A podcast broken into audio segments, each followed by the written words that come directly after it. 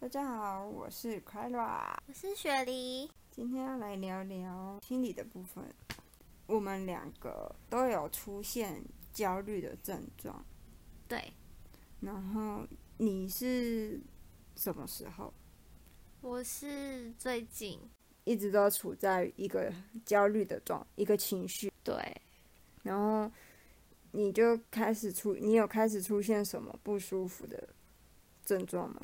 哦，到大概到上个礼拜，我就觉得我头皮一直发麻，然后有点晕眩，然后头非常的痛，没有办法思考。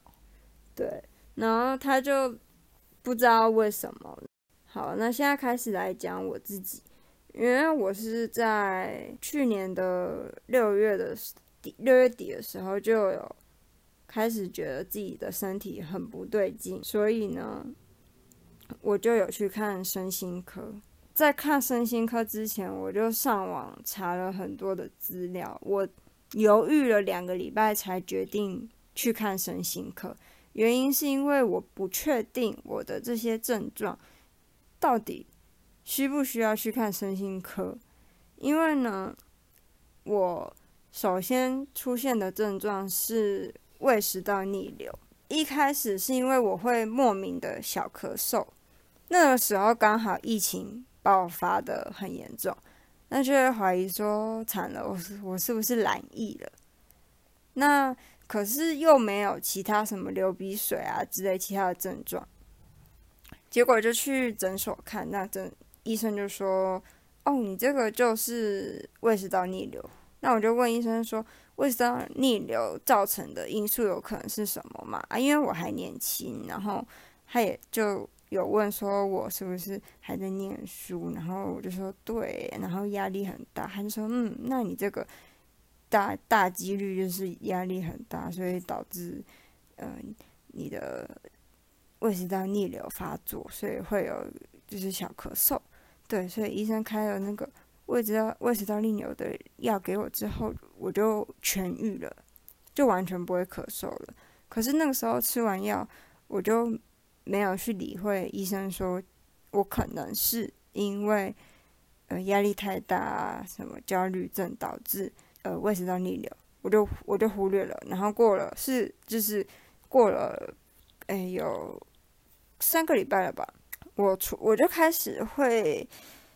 肩颈超级僵硬，那个时候我每天都请雪梨帮我按摩，对，因为我真我真的是痛到一个不行，不是一般的运动拉伤，因为那个时候我呃每天都会运动，我会以为是运动拉伤，可是通常就是你可能拉个筋它就会舒缓，但我没有，我就是每天起床一起床就觉得。哦，好痛那种，然后很僵硬，然后接下来出现更奇怪的症状是我的下颚关节，就是呃耳朵靠近耳朵那边的那个下颚关节，我只要一张开嘴巴要吃东西的时候就会很痛。那刚好，嗯、那个时候智有有智齿在长。然后我就以为是因为长智齿的关系，所以会导致说，呃，我我张开嘴巴的时候会痛，所以我也没有太太去理会它。除了这个之外，呃，身身体上的症状大概就是上面讲的这些。然后，可是为什么会，嗯、我我最后会决定要去看身心科的最最最压垮我的最后一根稻草，是因为。我知道我每天的脑袋都在一直转，一直转，然后永远停不下来。我一直在思考任何事情，任何小的事情、大的事情，反正我不想思考都没办法停止运作。于是我就觉得太奇怪了，因为这种现象维持了一两个月，我就觉得为什么我我想停却停不下来。然后我睡眠时间就很短，因为我大概就会五点就起来了，那一醒来脑袋就开始转，你是睡不会再回去睡的，甚至我会一个一个晚上起来个两三次去尿尿。那个时候雪梨还说：“你是不是膀胱有问题啊？要不要去检查？” 我就说：“我才没有问题！”我都超生气，我说：“我怎么可能有问题？我才我还几我才几岁啊？这样子。”然后后来我才决定，就是有一天我真的是礼拜六的早上超痛苦，我睡到五点就起来了，我真的睡不着。然后同时我的脑袋也一直在转，然后我就上网查说。呃，这个现象到底是不是焦虑症？然后查查查就，然后还有测那个量表，然后结果就测了量表之后就满分什么的，然后我就发现好像真的可以去看一下。那那个时候礼拜六很少诊所有开，所以也是难得找到一间哦，好有名，我就去，因为我是出诊，然后就要排队，我去看，我去那边等了四个小时才轮到我。所以就是看身心科的人真的超级无敌多，然后你知道那个时候等四个小时，我真的真的是看心看身心科等到焦虑焦虑症又更严重的那种感觉，你知道吗？就一进诊间之后，医生就说：“啊，你今天有什么问题吗？”我就我一劈头就说：“哦，我有焦虑症。”然后医生就笑了，他就说：“哼。”你怎么会说自己有焦虑症？呃，你可以讲一下有什么原因吗？然后我我就说，哦，我就上网查，然后呢，我就说我肩颈僵硬，然后肩颈僵硬，然后我下颚关节很痛，然后我的脑袋一直在转，一直在转，还有我胃食道逆流，然后一直会小咳嗽，然后医生听完就直接说，哦，确实是焦虑症诶。然后，对，我就说，哦，嗯啊，好。然后他就说，为什么下颚关节会疼痛？是因为我整个晚上我睡觉的时间，我是整个牙齿牙齿紧咬着的。我从睡着到起床，我的整个牙齿都是紧紧的咬紧的，因为我太紧绷了。那也导致于说，就是我肩颈僵硬，然后。呃，所以睡觉的时候基本上完全没有在休息，也没有在放松。对，然后所以说我就从那个时候开始就有吃身心科的药，让我的脑袋就是不要一直转，一直转，因为基本上它就是一个自律神经失调。对，然后我一直吃到现在也半年多了。呃，雪梨的话，他因为是最近才有出现症状，所以我是一直劝呃劝他说，看要不要也一起去看身心科啦。因为我真的觉得吃药很有效，但是老实说，医生也说吃药不是解决问题的方法，最呃可能解决问题的方法只有两种，第一，运动。每天运动，而且运动不是重训，是有氧运动，去跑步啊，骑脚踏车啊，然后他说什么骑着 U-bike 吹吹风啊，这种有没有？唉，对，我不可能做到这样，我就是每天我就是重训那一派的。然后第二个方法就是智商，对，所以呢，也因为他这句话，我就决定去咨咨商看看。好。那接下来我们就谈到说智商的部分，因为雪梨，你说说你有智商过吗？有啊，我前阵子才去张老师智商，你呢？我一定有啊，就是因为医生都那样说了，我就嗯，刚好我在念研究所嘛，那学校就有免费的资源，我就绝对要把握一下。因为外面一次一次智商都嘛要两千块，我跟你们讲，雪梨他真的是某一天就一回家，然后呢就说就也没跟我讲什么，然后他就说我已经预约好智商了，然后就是我就哈什么东西怎么没有跟我讨论？什么东西有这么严重吗？对。就然后他就真的去智商了。那你觉得你智商后有觉得比较好吗？我想先说为什么会想要去智商。第一个是我自己就认为智商是一件很正常的事情，就是像国外几乎每个上班族都有智商经验。那第二个是因为就是大婶心态啊，就是呃公司提供免费的资源，当然好好运用。哦，有虫，有虫，是什么虫呢？嗯、咦，是什么虫啦？不知道，会飞吗？我不知道，弹一下。嗯呃好，所以回到说，你觉得你智商完之后的前后的感受？前后的感受，我我觉得，其实我觉得智商，嗯，对我来说蛮有用的，但是，但是它的有用不在于它会告诉你你应该怎么做，而是在于。可以让你去分析说为什么你会有这些症状，但是呢，但是你叫什么？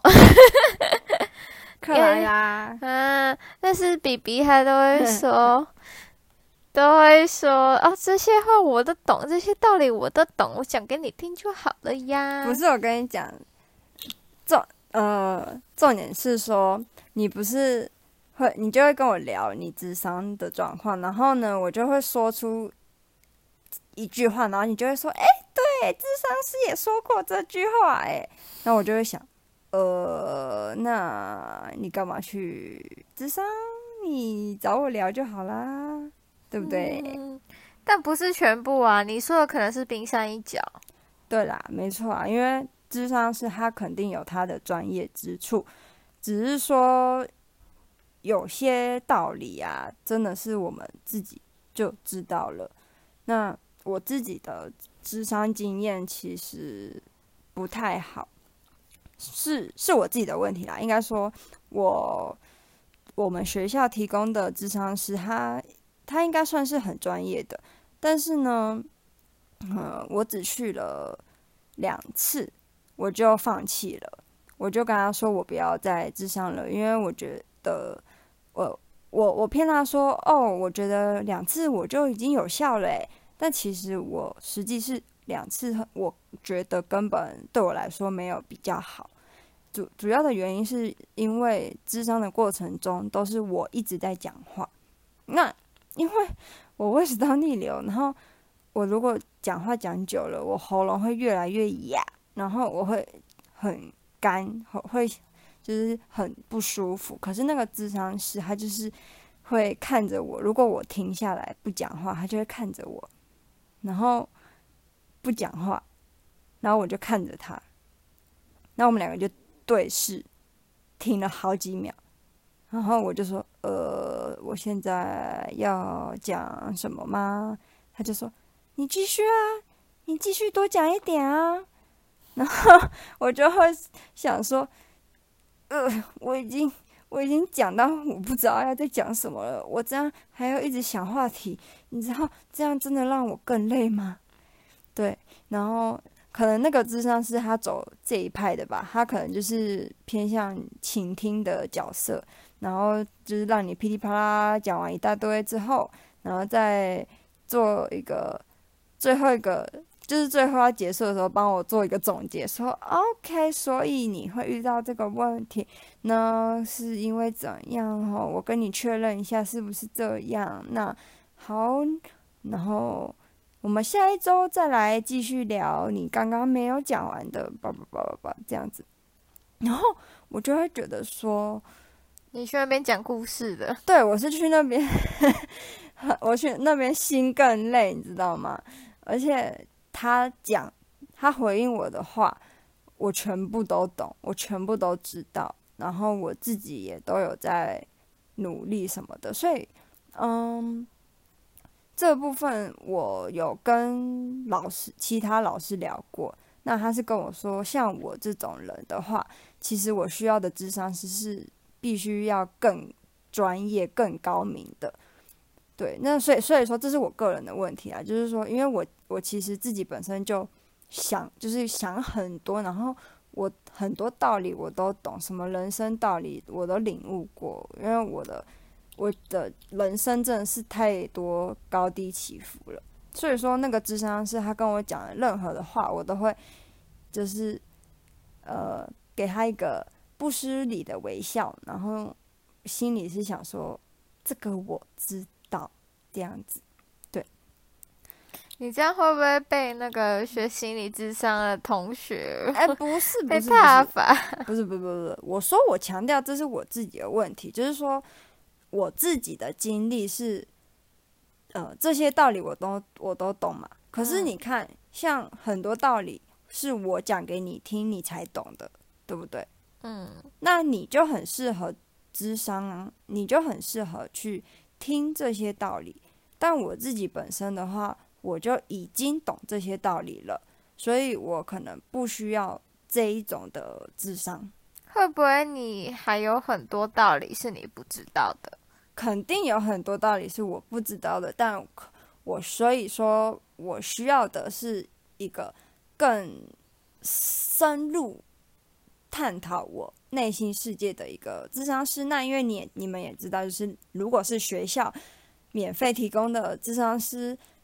呃，因为价钱的关系，肯定也不会请到比较比较贵一点的嘛。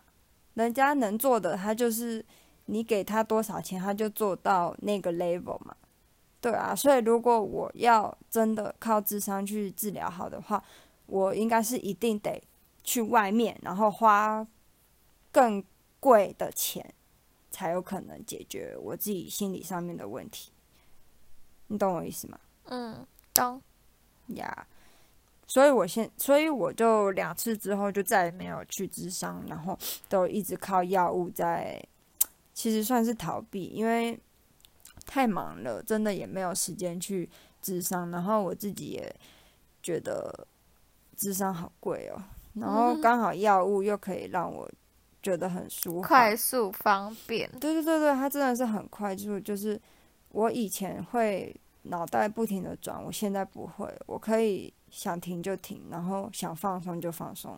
以前的话，如果我说，baby，我们来看电影，我们来放松一下，但其实看电影的同时，我脑袋还在思考说，我的报告要写什么，我的硕士论文是要写什么啊，我明天要做什么，就是。